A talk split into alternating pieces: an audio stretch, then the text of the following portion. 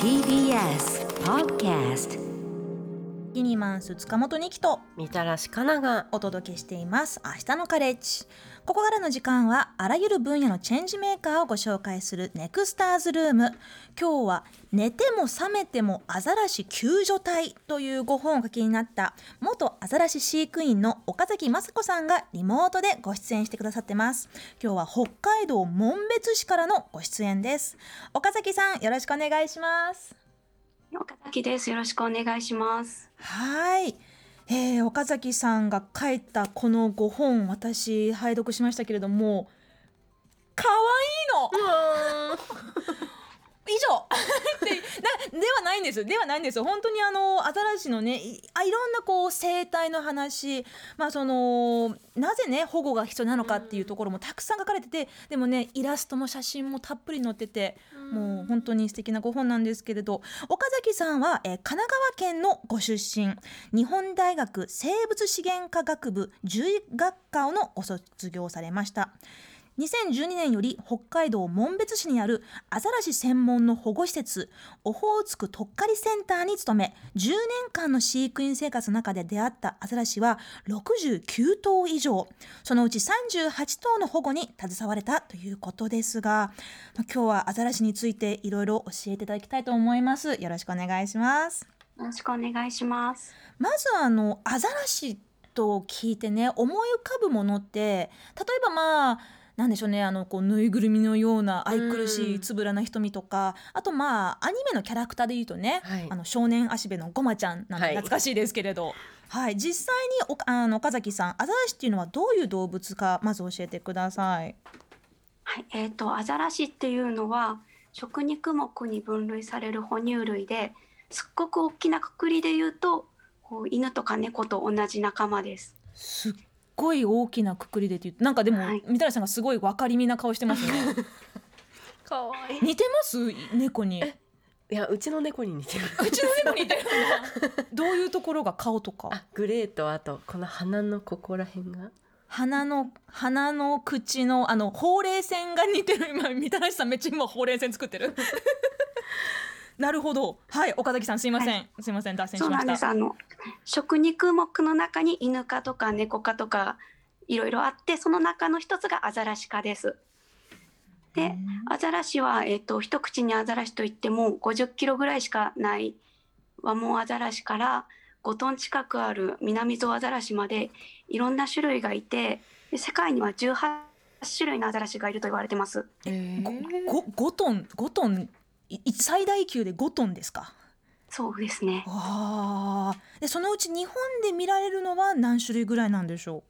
はい、日本ではまあ主に北海道ですけど、うん。ゴマフアザラシ、ワモンアザラシ、クラカケアザラシ、アゴヒゲアザラシ、ゼニガタアザラシの5種類のアザラシが見られます。うはあ。あの何年か前もう10年以上前ですけれど多摩川に現れましたよね。たまちゃん。たまちゃん。あのその主に北海道っていうふうにおっしゃってましたけれど時々こうはぐれて多摩川あたりまで来ちゃったりすることっていうのはどれぐらいレアなことなんでしょちょっとわからないんですけど、でも時々いろんなところに現れますよね。うんそうなんだ結構意外と行動範囲広い子もいるんですかね。んで今このおっしゃってくださったその5種類日本、まあ、主に北海道で見られるこの5種類っていうのは結構その大きさとかあの特徴っていうのはみんな似てるんですか？そうですね。大きさは小さいのがワモンアザラシで、さっきも言った50キロぐらいで、一番大きいのだとアゴヒゲアザラシで、まあ、200キロぐらいですね。えー、あそんな幅があるんですね。はい。へーであのー岡崎さんはこれまで69頭以上のアザラシを、えー見てきたということですけれど、あのーその保護が必要とされるアザラシというのはどういったところから、あのーなんでしょうこう連れてこられるんでしょう？うんそうですね。えっと、とっかりセンターっていうところでは、あの、オホーツク海沿岸でアザラシの保護活動をしてるんですけど、あの、オホーツク海だと春になると流氷の上で赤ちゃんアザラシが生まれるんですね。うんで、生まれた子が、こう、お母さんとすぐはぐれてしまったりとか、あと早いアザラシだと生後2、3週間で独り立ちするので、ね、お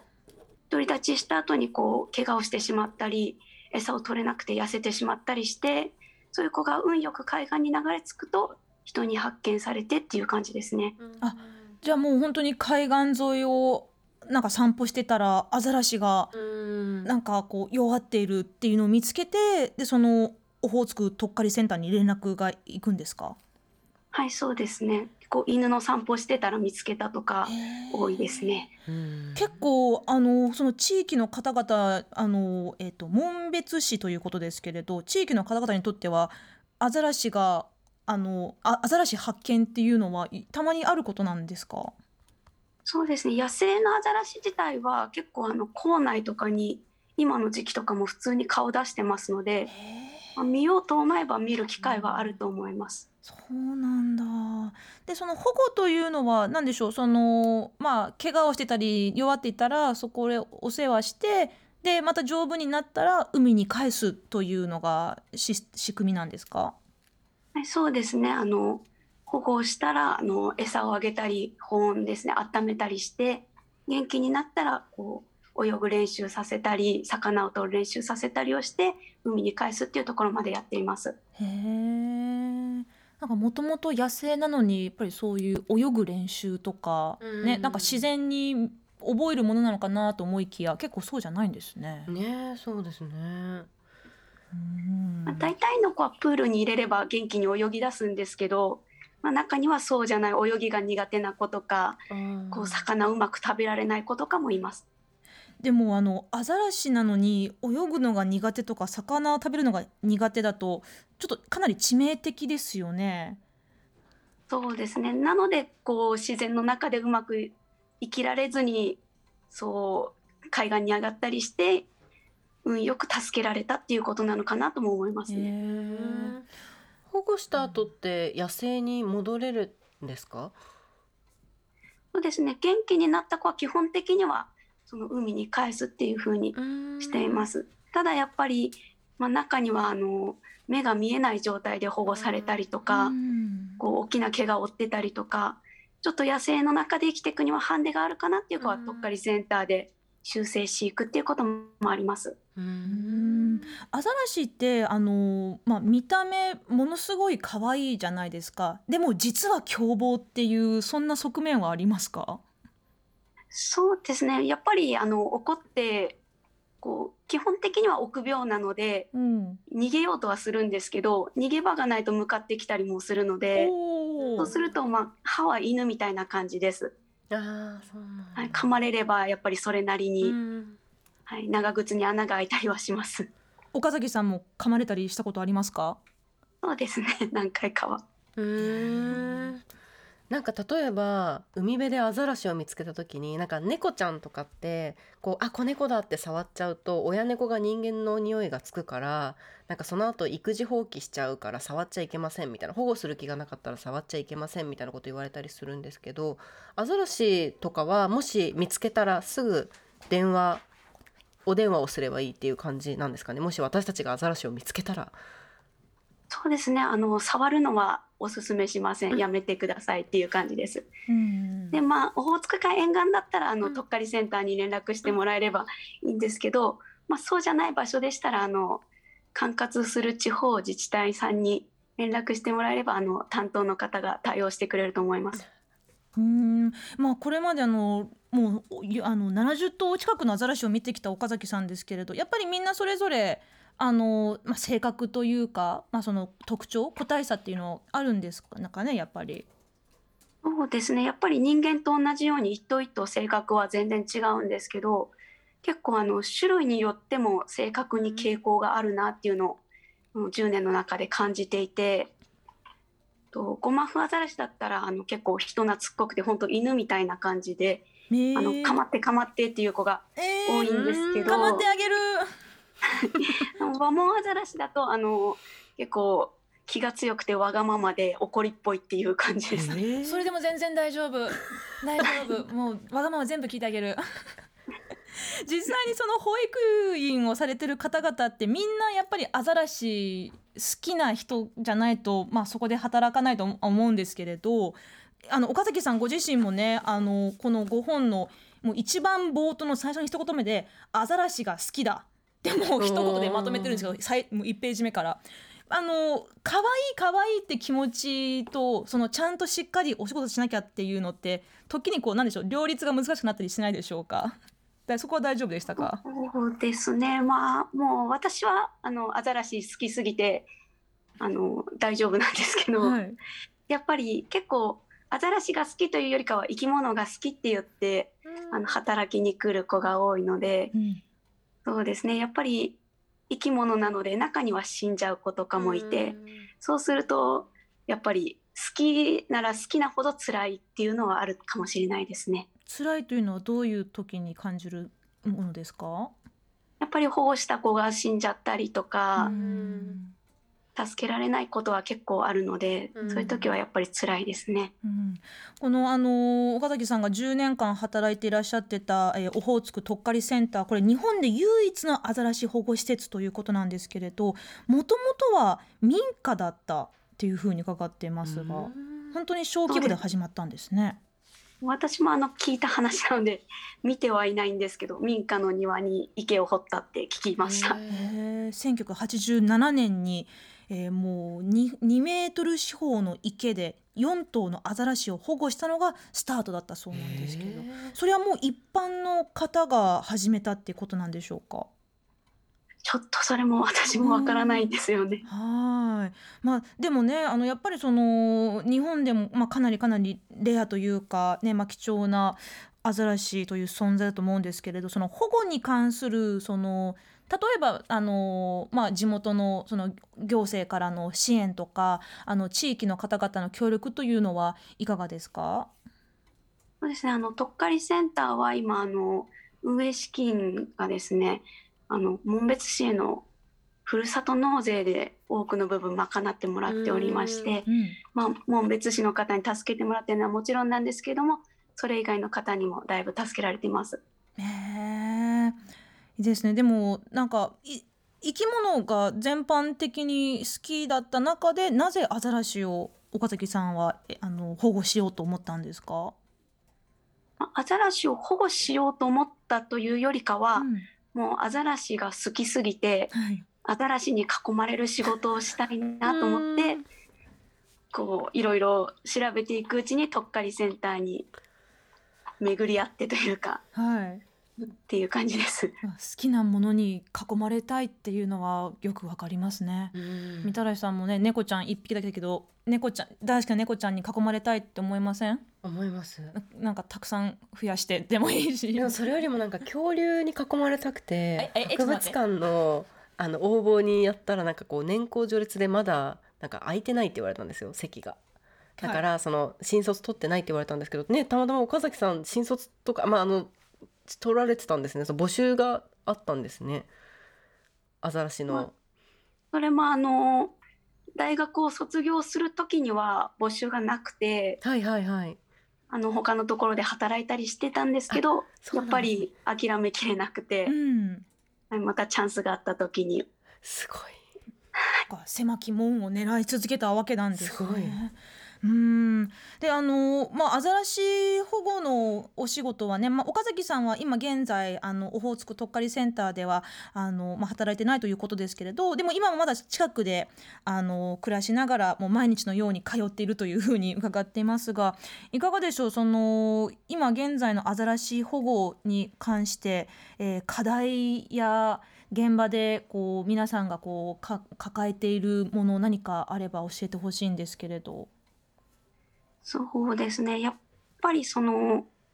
今アザラシって結構漁業被害とかも結構言われていてうんあの頭数管理で捕獲とかもされている種類もいるんですね。ね。まあ、そういう中でこうアザラシを保護するっていうのがいいことなのかどうなのかましてさっきあのお話ししたみたいに自力では生きられなかったような子を人が手を出して生かし続けることがまあいいことなのかって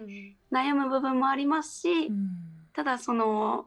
今温暖化によって流氷が減ってるっていう話もあって、はい。まあ、流氷の上で生まれた赤ちゃんがこう流氷が早く溶けて亡くなっちゃうことでこう十分成長できなくて流れ着いた運よく流れ着いたっていう可能性もあるのうんでそうするとまあ人人間活動の影響を受けてるって考えると、まあ、やっぱり見て見ぬふりはできないなって思ったりとか結構そういうところが難しいところではあるなとは思います。ですね。まあその温暖化、まあその気候変動の悪影響でアザラシに被害が出ている。まあその一方でアザラシによってまあ漁業に携わっている方々が、えー、まあ何らかのこう被害を被ってるっていうふうに考えると、まあ確かにねこうかわいそうだから可愛いから助けてあげようっっていうだけで。まあ、物事進むのかっていう確かにそこ難しいそうでみたいですけれどでもやっぱり岡岡崎さんとしては何でしょうこう本能的にはできるだけ多くのアザラシを守りたい助けたいと思いますか？そうですね私はもう本当にアザラシ大好きなのでそう思いますしまあとっかりセンターがこういう活動をしてくれることでこう今アザラシが置かれてる現状とかで多くの人に伝わって皆さんがあの環境問題について考えたりとかこう理解を深めるきっかけになってもらえればいいなとは思ってます。行ってみたいですね。行ってみたいです。紋別市ちょっと遠いけど北海道のもうかなりかなりほ北の方ですよ、はい。もう最北端に近いけど。でもねあのさっきね Google マップで見たらねあの31アイスクリームがあった いいですね。なぜかそこだけすごい飛び込んできたんですけれど あの意外となんかそういうお店も結構あるみたいです。はい、であの岡崎さんもしねこれを聞いてる方がもし今後、まあ、その砂浜にこうあの打ち寄せられたアザラシ弱ったアザラシを見つけた時の応急処置とか何かすることももしくはしてはいけないことっていうのをちょっと教えてほしいんですけど。まずは触らないことが一番ですね。うんと近づきすぎないっていうのも大事だと思います。あの昔トドなんですけど、こう親子がいて人間がまあ写真撮ろうとして近づいてうん親が逃げちゃって子供が衰弱死したみたいな事件も北海道であったのえで、ーまあ、野生動物なんでもですけど、こうあんまり近づきすぎない方がいいと思います。であと結構あのアザラシ見つけた時に水かけてあげたよっていう方いるんですけど、うんあのアザラシ乾いても死なないのであ水かけるとあの体が冷えちゃって余計体力を奪ってしまうことがあるのでああの水はかけないようにお願いしたいです。あのイルカとかクジラはね水かけるのよくシーンよく見ますけど、はい。でもそうか哺乳類の哺乳類じゃないその毛皮があるアザラシはかけなくてもいいんですね。はい、かけない方がいいです。わかりました。確かになんかそこもちょっとねイルカとクジラと同じ風に考えてかけちゃおうとするかもしれません。じゃあもう触らないなるべく近寄らない、うんですぐあの保護施設にまあ電話をするといううん感じですね。わかりました。で、あの最後なんですけど、このオホーツクとっかりセンター現在えクラウドファンディングを実施されているそうということで。なんとですね最初の目標金額を初日で達成したそうですがちょっとこれについて詳しく聞かせてください。えっ、と、オホーツクとっかりセンターでは今、可愛いから守りたいへ皆様と作るアザラシと保護活動を伝える写真集の制作を目指してクラウドファンディングを行っています。えっと、まあ、一旦目標は達成してるんですけど、まだあのネクストゴールって次の目標を立てて今も頑張っていて、えっと、受付期間が12月26日までになります。はい。あ、今ね、みたらしさんがスマホで見てます、早速。はい、あのホームページですとか公式インスタグラム、ツイッターで確認していただきたいんですけれども、うんはい、ぜひ皆様の温かいご支援お願いします。はい、このとっかりセンターでこれまで保護されてきたアザラシたちの可愛いめんこいめんこい写真集と、まあ、あとその金額によっては、えー、とっかりセンターを訪問するもしくはオンラインツアーを受けることができるというそういうリターンもあるんですね。うんはい。なのでぜひ皆さんアザラシの保護活動に貢献したいと思いましたらぜひ、えーこちらレディー4で載っています可愛いから守りたいへ皆様と作るアザラシと保護活動を伝える写真集をチェックしてみてください。えーここまでのお話はあらゆる分野のチェンジメーカーをご紹介するネクスターズルーム今日は元アザラシ飼育員の岡崎雅子さんにお話を伺いました。岡崎さんどうもありがとうございました。ありがとうありがとうございました。